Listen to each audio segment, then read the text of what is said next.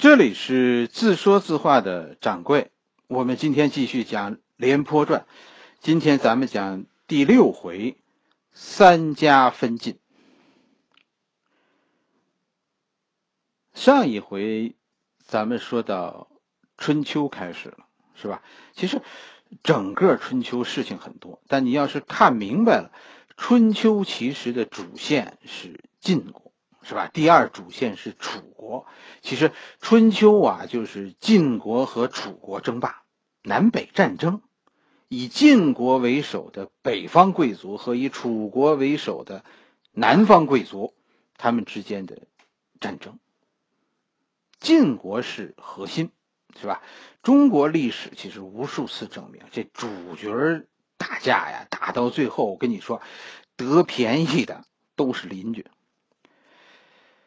在春秋的末期，晋国发生了一场动乱，就是著名的三家分晋。三个晋国的士大夫推翻了君主，自立为诸侯。其实，三家分晋只是一个开始，它引发了随后一系列的诸侯国士大夫革命，最后就把三家分晋作为一个时代划分的节点。东周在此以前是诸侯时代，叫春秋；在此以后是士大夫时代，叫战国。春秋的诸侯是天子封的，战国的诸侯都是自己争取的。咱们这一回就讲讲这个三家分晋的故事。晋国，咱们上一回说了，是吧？是从镐京之战以后成为一个巨无霸国家的。但晋国也遇到一个问题，什么问题呢？那就是地方势力。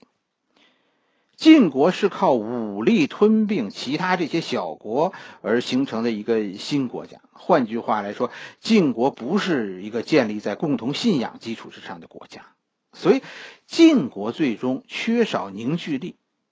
你能带着我们这些人四处劫掠别人的时候，我跟着你；你要是不能给我带来好处的时候，我就要护着我那点利益，我就要闹独立。所以，晋国是一个建立在利益基础之上的国家。就这种国家，它只有只有说有共同敌人的时候，它才会团结；如果没有了外部敌人，它就会分裂。你看美国。美国为什么总得给自己找一个敌人呢？是吧？没办法，必须有外部敌人的时候，这个利益集团才才能成成为稳定。这种，这对于这种利益的国家，它是必须的、必然的。晋国当年就是那样，所以随着楚国的衰落，晋国没有变强。晋国因为失去了一个外部威胁。随后晋国就分裂了。其实晋国的分裂是从春秋的中期，它就就开始了。说当时的晋国就已经掌握在所谓的六大家族的手中。晋国这六大家族里啊，实际上有三个是一伙的，这就是所谓的呃姬姓联盟，智氏、魏氏、韩氏，这这三家是姬姓。另外三家呢，赵氏、范氏、中行氏，这是这是所谓的。外姓家族，就家族之间当时的斗争非常残酷。葛优演过一个电影叫《赵氏孤儿》，说的就是这个时期，就是这个时期的晋国赵氏。你今天权势熏天，明天你就可能被灭族。三家分晋里的这个赵氏是吧？这个赵简子实际上就是赵氏孤儿那赵武的儿子。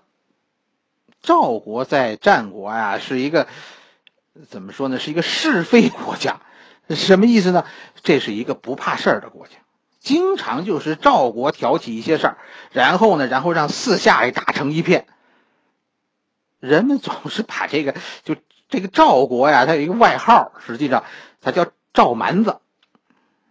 晋国分裂，你可以说它酝酿了很久，但真的最后分裂就是赵国挑事儿的结果。就是赵国两次挑起国内战争，最终导致晋国分裂。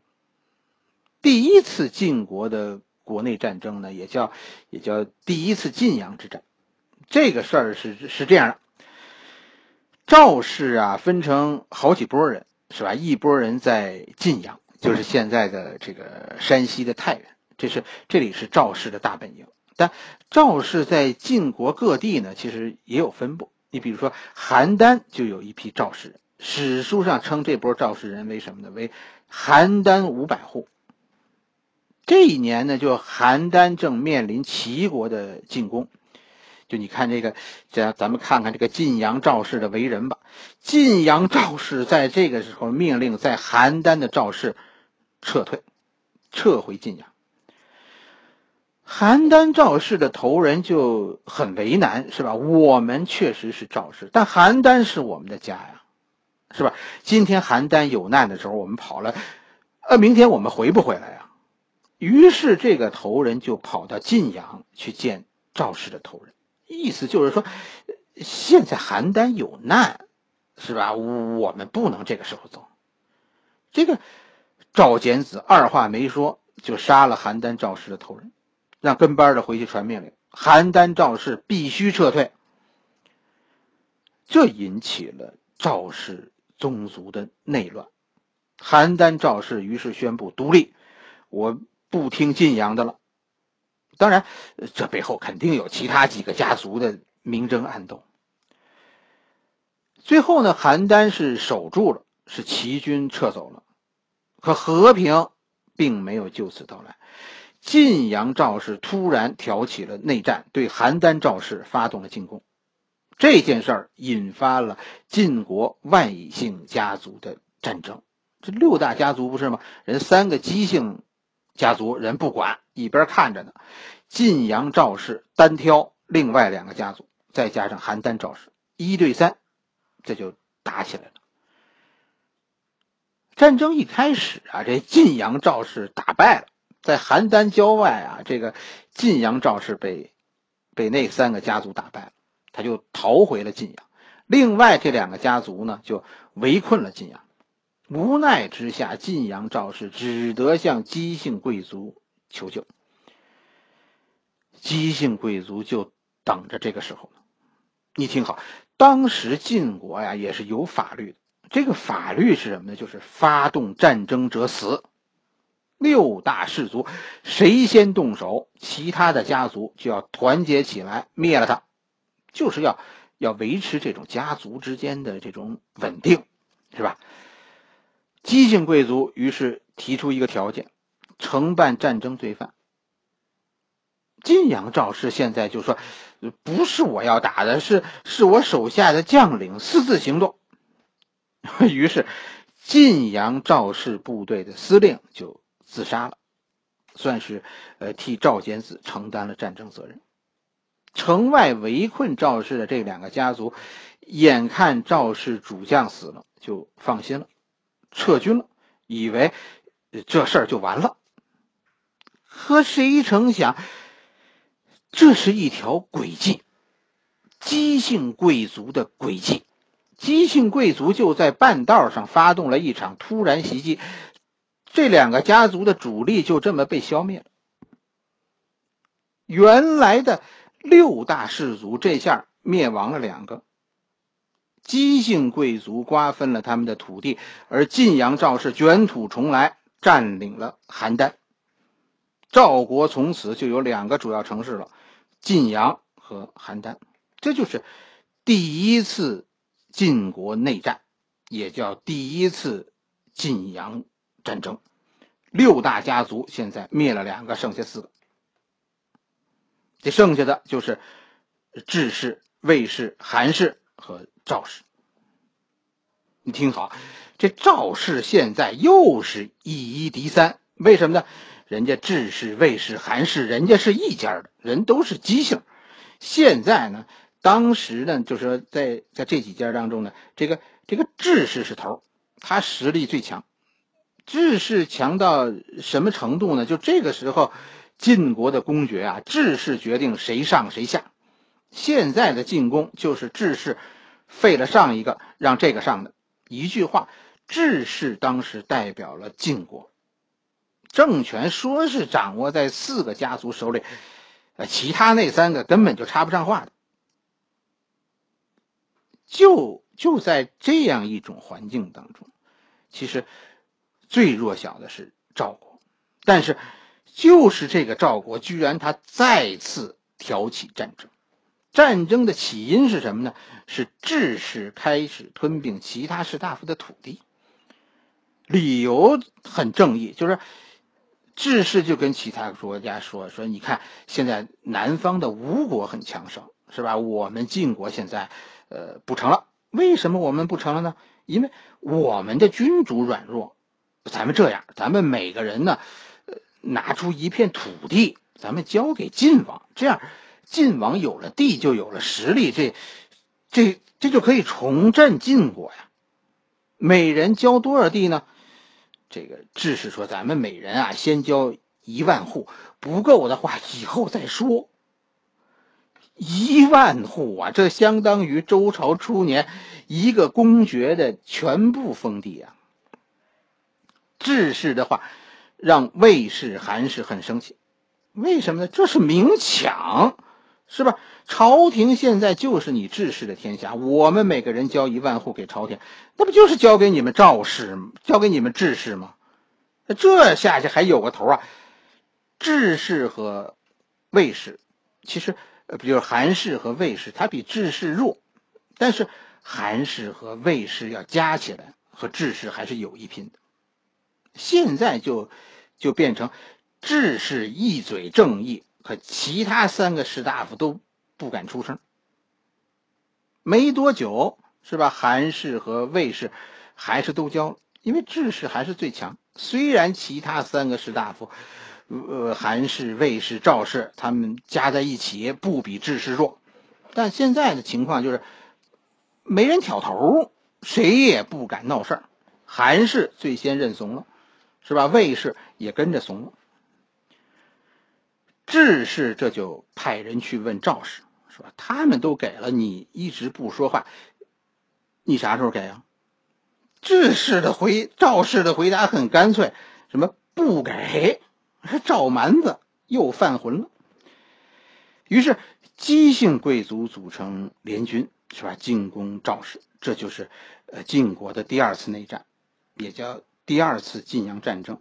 为什么又叫晋阳战争呢？赵氏也很明白实力对比，现在自己以一敌三，赵氏于是死守晋阳。晋阳是赵氏的大本营，在这里，赵氏经营多年。据说这场围困战打了两年多，就晋阳被姬姓贵族联军围困两年多。在春秋，其实这这种围困战。很常见，因为在冷兵器时代啊，如果你凭借坚固城市防守，进攻一方其实是没有太多办法的，是吧？只要城里有粮食，这个城其实你是攻不上去的。问题就是没有粮食怎么办呢？这第二次晋阳战争被认为是东周最惨烈的两次城市防御战之一。晋阳在。断粮几个月后，仍然在坚守。史书上给晋阳的描写就是“悬釜而吹，易子而食”。我的天，这八个字，你、你、你明白他的意思吗？“易子而食”什么意思？就是把小孩都吃，吃自己的小孩，这下不去嘴啊！怎么办呢？吃邻居家的。人家干吗？当然不干。那那怎么办呢？拿自家的孩子去换，这叫易子而食。悬釜而吹呢，这就更恐怖了。晋阳到最后断粮了，而且呢，这个城外围困的志士呢，采用了水淹的办法，就城里的百姓，百姓家呢，这水都上炕了，锅都飘起来了。没办法做饭，其实当时也也不用水淹，也没什么可做的了，都吃完了。那吃什么呢？吃大锅饭。说着，我跟你说，听着都让人心碎。政府门前悬一口大锅，挂的高高的，一个是地面下有水，另一个是不能让人看见锅里的样子。然后呢，在下面生火，说这锅里呢煮肉，什么肉呢？看不见，反正规矩就是，你往锅里扔多少肉，你就捞走多少肉。你扔进去的是什么肉，这别人不问；你捞走的，你也闭着眼吃。这赵氏，我跟你说，他就不是普通的人类。最后呢，智氏用水攻，就是引这个晋水改道，淹了这个晋阳。当时的筑城啊，都是土坯，所以，所以这个城墙让水这一泡呢，很快就会倒塌。就晋阳当时危在旦夕。可就在这个时候，局势啊发生了戏剧性的变化。这韩氏和魏氏眼看着赵氏即将灭亡，心中有一种兔死狐悲的感觉。智氏。消灭了赵氏就会停手吗？显然不会。那下一个目标可能就是自己。赵氏的抵抗其实让韩氏和魏氏看到了希望。智氏也没有强大到可以一击灭国的地步，对吧？于是韩氏、魏氏竟然在晋阳、晋阳啊即将被攻破的前夜，和赵氏达成协议。赵、魏、韩。共灭志士，就这一天夜里，赵氏突然打开城门，士兵们趟着齐腰深的水，开始突围。志士赶紧组织自己的部队去四下堵截，是吧？志士的这些部队刚刚离开大营，韩氏和魏氏的部队就突然对志士的大营发动进攻。志士这个时候部队都派出去了，他身边没有多少军队。就一点卫队，一下子就被冲散。智士在这场战斗中被杀死。智士的部队这个时候虽然人数众多，但因为失去了指挥，一下子就四下跑散。斩首行动，这就算一击得手。智士竟然突然就灭亡。随后，赵、魏、韩三国的联军返回晋阳，把晋国的国君囚禁了，然后就给。发配了，由韩国出面开始和中央讲条件。为什么？呃，为什么韩国出面呢？因为这个时候啊，晋国已经把周天子四周的城市都占。就按咱们现在人对地图的习惯的看法来看，就周其实已经是晋国的国中之国了。而周天子四周的这些地，当时都是属于韩国的。周天子的衣食住行都得靠韩国。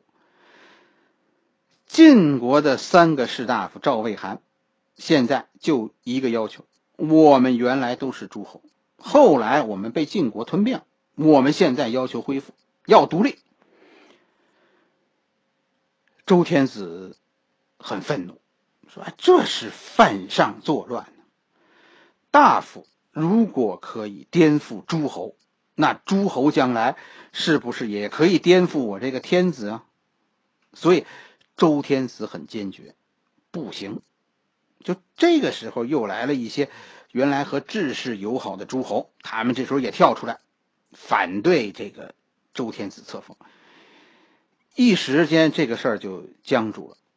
所以要迫使周天子承认赵、魏、韩的独立，这很费劲。